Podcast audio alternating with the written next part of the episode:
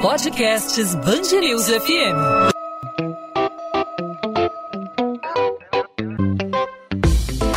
Dois às 20, com Maurício Bastos e Luana Bernardes.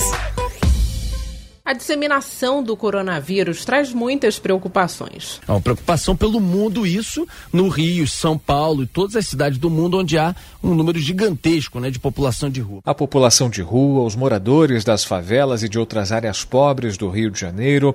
Qual deve ser o impacto do coronavírus nessa população? Quais são os principais desafios do controle da doença nessas regiões e o que os moradores podem fazer para evitar o contágio? O que o setor público deve fazer também nesse momento de calamidade para atender a demanda da população mais pobre. A Rocinha, por exemplo, sofre com casos de tuberculose justamente por conta das vielas apertadas e sem circulação de ar, situação parecida em tantas outras comunidades aqui do Rio de Janeiro. Para entender a situação dessa população mais vulnerável, a gente vai conversar com o Dr. Mário Dalpois, ele é do Instituto de Medicina Social da Universidade do Estado do Rio de Janeiro, UERJ. Dr. Mário Dalpois, obrigado por aceitar nosso convite, seja muito bem-vindo aqui ao podcast podcast 2 às 20 da Band News FM. Obrigado, Maurício, Luana. É um prazer eh, estar com vocês. Doutor Mário Dalpós, a gente, diante dessa situação de epidemia no Brasil, já se considera o, o, o, coronavírus como uma epidemia. Como é que fica a situação das pessoas que vivem de maneira aglomerada, que vivem muito próximas? Eu falo especialmente dos moradores de comunidades carentes, das favelas. Como essa população é vulnerável a esse tipo de problema, que é um problema, nesse caso, acima de tudo, social também, né? A população mais é, morador de favela, mais desfavorecida, vamos chamar assim em termos gerais, né? Ela já tem seus prejuízos, digamos, historicamente no cotidiano, tá certo? independente desta epidemia. São as pessoas se mudam para a favela, moram em condições difíceis por um conjunto de razões pela dificuldade de moradia em outros lugares, pela dificuldade de acesso a sistemas de transporte, pela forma como as cidades brasileiras foram se organizando, né? seja expulsando as pessoas de algumas, de algumas áreas e elas se estabelecendo em outras. Né? Historicamente, os morros cariocas foram ocupados por escravos fugidos da, da, dos senhores e tal. Então, é, é, as condições é, dessas, desses lugares, elas tradicionalmente são muito precárias em termos de saneamento, em termos de, de abastecimento de água, em termos de arquitetura e urbanismo, vamos chamar assim, de urbanização, né? São lugares confinados, mal ventilados, enfim, espaços restritos, problemas estruturais, uh, as chuvas eh, que, que assolam enfim, regularmente nossa cidade, elas, em geral no Brasil, elas atingem mais fortemente áreas onde você tem população de baixa renda, porque as condições de, de habitação, de moradia, de construção são mais precárias ou invadiram áreas de, de proteção ambiental e as construções são mais protegidas. Então, numa situação dessa, é, de, de, de, disseminação viral ou de doenças que se transmitem pessoa a pessoa, né, é obviamente é, onde você vai ter um impacto maior. É o caso, por exemplo, de, da, da tuberculose, onde os indicadores são mais altos em favelas do que em outras áreas urbanizadas, e, e todas essas doenças que são que se aceleram a sua disseminação pela insalubridade, e, e especialmente as respiratórias, aquelas endêmicas. Essas informações, doutor, elas nos levam a pôr a mão na consciência, né? E para a gente ver como é importante controlar a disseminação dessa doença é, de quem está chegando, por exemplo, da Europa, ter a conscientização de que é preciso controlar para não atingir essas populações mais vulneráveis, né? Porque na favela, em uma área pobre, como o senhor disse, com pouca circulação de ar, é, com uma estrutura, com uma infraestrutura precária, a disseminação é, é muito mais rápida, né? Sem dúvida. Eticamente condenável, vamos dizer assim, se pode dizer, mas, mas se uma pessoa chega num lugar que tem, tem uma, uma, nesse momento uma disseminação importante de doença, sei lá, de Miami, é, ela vai e ela, e ela não toma os cuidados adequados, ela certamente vai, provavelmente, distribuir a doença. Se ela tiver contaminada, ela vai transmitir, e aí tem os, os, os índices de transmissão do, do, do coronavírus, é, enfim, são menores que outros, como sarampo e tal, mas são importantes, mas são muito rápidos. Então, ela, ela apesar de ela ser, digamos, uma doença de, de entrada pela população que sei lá, teve contato com estrangeiros ou, ou com outros países, né? Ela já é hoje está disseminada localmente, tecnicamente se chama de transmissão comunitária, né? Então ela já está instalada aqui no, no, no, no, Brasil, no Rio de Janeiro, São Paulo, Belo Horizonte, então, enfim. Então ela tende a ultrapassar os limites hoje dessas pessoas que ou adquiriram a doença lá fora, como aparentemente é o caso aí das autoridades que estiveram na delegação do presidente, ou outras que viajaram ou que vieram de, de, de país e tal. Ela tende a ultrapassar esses limites e, e, e, muito no momento que ela fizer isso, isso é muito fácil porque há um, uma interação das populações, né? É, transporte coletivo, é, é, enfim, a, a, a, contato na rua, supermercado, é frequentado por todo mundo, tá certo? É, então a tendência é que isso ocorra muito rapidamente. E se imagina que no caso do Rio de Janeiro, essa transmissão já esteja, sei lá, mais uma ou duas semanas a gente vai ter uma. Também não é muito certeza, mas uma ou duas semanas teríamos um, já uma disseminação bastante importante. Essa é um pouco a expectativa dos, dos epidemiologistas e das autoridades estão, estão dizendo isso. Essa entrevista com o doutor Mário Dalpós, do Instituto de Medicina Social da UERJ, que está conversando com a gente sobre a situação né, do coronavírus e populações vulneráveis. Doutor, nós temos ouvido muito né, a orientação de lavar bem as mãos com água e sabão, se não tiver água e sabão disponível, álcool gel. Mas algumas regiões aqui do Rio de Janeiro, como por exemplo alguns pontos da Baixada Fluminense, não contam nem ao menos com água encanada. Que fazer nesse caso? É um caso que o compromisso do Estado de estar presente ali fica ainda mais indispensável, né? Não, é verdade. Essas recomendações de higiene e contato social, ou de distanciamento social, né, que são fundamentais para redução da disseminação da, da, da, do coronavírus, elas não são satisfatórias nem podem ser totalmente aplicadas nessas áreas. Né? É, enfim, uma, uma, precariedade urbanística provoca, intensifica a debilidade sanitária, quer dizer, as condições de dificuldades sanitárias, e elas tendem a, a tornar é, é muito difícil o cumprimento dessas recomendações, que são corretíssimas, né? Elas, elas realmente elas funcionam. Agora, aonde você não tem água, como você vai é, lavar as mãos, né? Então, é, ou, ou, outras é, ações higiênicas.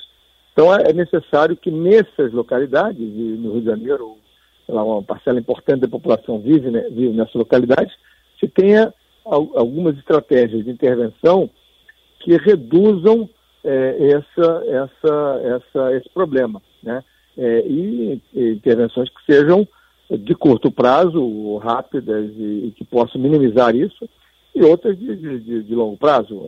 A, a, mais óbvia delas é a urbanização, a instalação de sistemas de água esgoto decente para todo mundo. É inadmissível que nos dias de hoje uma parte da população esteja incluída, excluída, perdão, esteja excluída do, dos benefícios de, de, de, de água esgoto. Doutor Mário Dalpós, a gente está falando aqui de quarentena, né, sobre se é, se é realmente possível um, um, morador de comunidade carente, de uma região vulnerável, fazer a quarentena. Né? Mais do que um problema de saúde pública, é um problema social, uma série de questões que envolvem hein, a possibilidade de fazer quarentena, liberação do emprego, a necessidade de correr atrás do, do, do sustento da família. Agora, queria saber do outro lado, do outro extremo, né, a população de rua, pessoa que não tem onde ficar, não tem um teto para morar, não tem onde se recolher. De que forma a pandemia do coronavírus pode impactar a população morador de rua? Bom, essa população já é impactada de forma dramática. Podemos ter nem meias palavras com isso. E por muitas razões, né? seja pela, pela razão, pelo motivo que levou essa pessoa, essas pessoas a, a estar vivendo na rua, não tem uma solução mágica, mas é que se discutir estratégias específicas em relação a essa população, né? É, de tanto de, de, de, de, prevenção, né? de informação, quanto de acolhida, né? E, a, a, e essa não é uma, uma, uma questão exclusiva do, do, da nossa cidade, do nosso estado, né? Mesmo lugares eh, mais ricos, eh, o caso da, do estado da Califórnia, por exemplo, é, você tem uma população de rua importante que vive na rua e que uh, Berkeley, e Los Angeles e outras, elas é, gastam um dinheiro importante, o Estado e as cidades, com essa população, por razões diferentes das nossas, mas, mas objetivamente você tem que ter uma intervenção, né? que, é, de um lado, proteja essas pessoas, é, reduza o impacto da, da, da, da expansão do, do, do vírus, né? É, do coronavírus, especificamente, no caso aqui, e que dê a elas uma possibilidade de médio prazo, de uma perspectiva de, de mudança de vida. Né? Não é simples, não há, não há soluções mágicas né, nesse, nesse caso.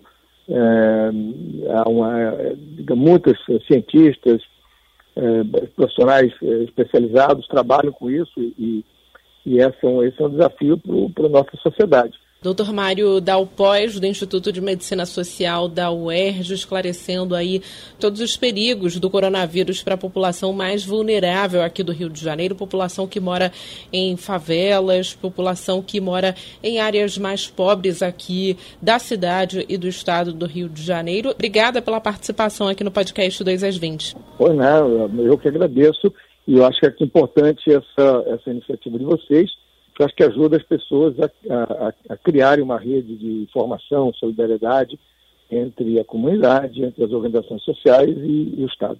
Obrigado, doutor Mário. Obrigado pela disponibilidade. Um abraço. Um abraço. 2 às 20, com Maurício Bastos e Luana Bernardes.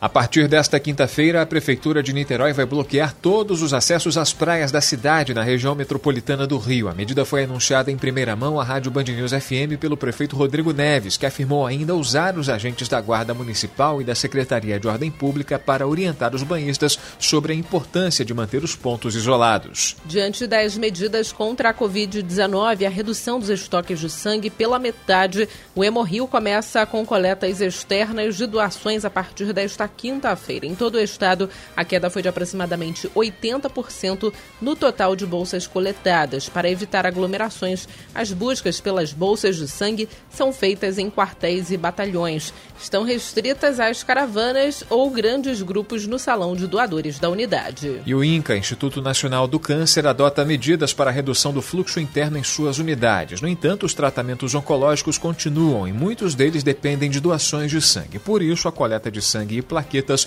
vai continuar sendo feita por meio de agendamento. O Tribunal Regional Federal da Segunda Região nega um pedido de soltura do ex-governador do Rio, Sérgio Cabral, por conta da pandemia de coronavírus. A defesa pedia a substituição da prisão preventiva. Segundo a decisão do juiz Fábio Souza, não há dados concretos de contaminação em presídios. Em nota, a defesa de Cabral afirma que vai recorrer. Apesar da determinação do governo do estado de que os meios de transportes funcionem com 50% da capacidade de lotação, o consórcio BRT afirma que, por se tratar de um transporte de massa, não há como controlar o número de passageiros nos horários de pico. Apesar de o decreto determinar que os passageiros só podem ser transportados sentados, o médico veterinário Felipe Charbel pegou o BRT e trem lotados, com as janelas fechadas. Quando eu entrei no BRT na estação Boiúna, em sentido recreio, né, estava lotado. Pessoas em pé, mas com superlotação. O BRT não abre janela, o trem também estava cheio, janela fechada, e depois eu peguei o ramal Japeri também, janela fechada. Então, pensando com álcool gel da mochila e a proteção, né? Só que eu não posso parar de trabalhar, infelizmente. O governo federal anuncia um auxílio mensal de 200 reais a profissionais autônomos durante a crise do coronavírus. De acordo com o ministro da Economia, Paulo Guedes, o objetivo é garantir renda aos trabalhadores que não têm rendimentos fixos e, em geral, também não contribuem para a Previdência. 2 às 20. Ponto final no 2 às 20 desta quarta-feira. O assunto, como não poderia deixar de ser, foi coronavírus e é o tema que deve dominar ao longo dessa semana o noticiário aqui na Band News FM. Você acompanha todos os detalhes ao longo da nossa programação em 90.3 FM, no site bandnewsfmrio.com br Nessa quinta, mais novidades né, sobre o acompanhamento, a evolução dos casos de coronavírus em todo o país e especialmente no estado do Rio, né, Luana? Cobertura completa em 90.3 FM e os principais destaques sobre o coronavírus no Brasil, no mundo e aqui no Rio de Janeiro, aqui no podcast 2 às 20 até quinta-feira, Maurício. Até quinta-feira. Lembrando que você pode acompanhar a gente sempre a partir de 8 da noite, de segunda a sexta, podcast 2 às 20, sempre com um episódio novo para você que nos nos acompanha aqui na Band News FM. Tchau, tchau, gente.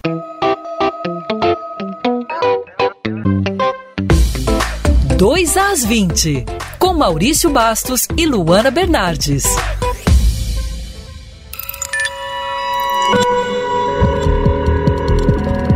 Podcasts Band News FM.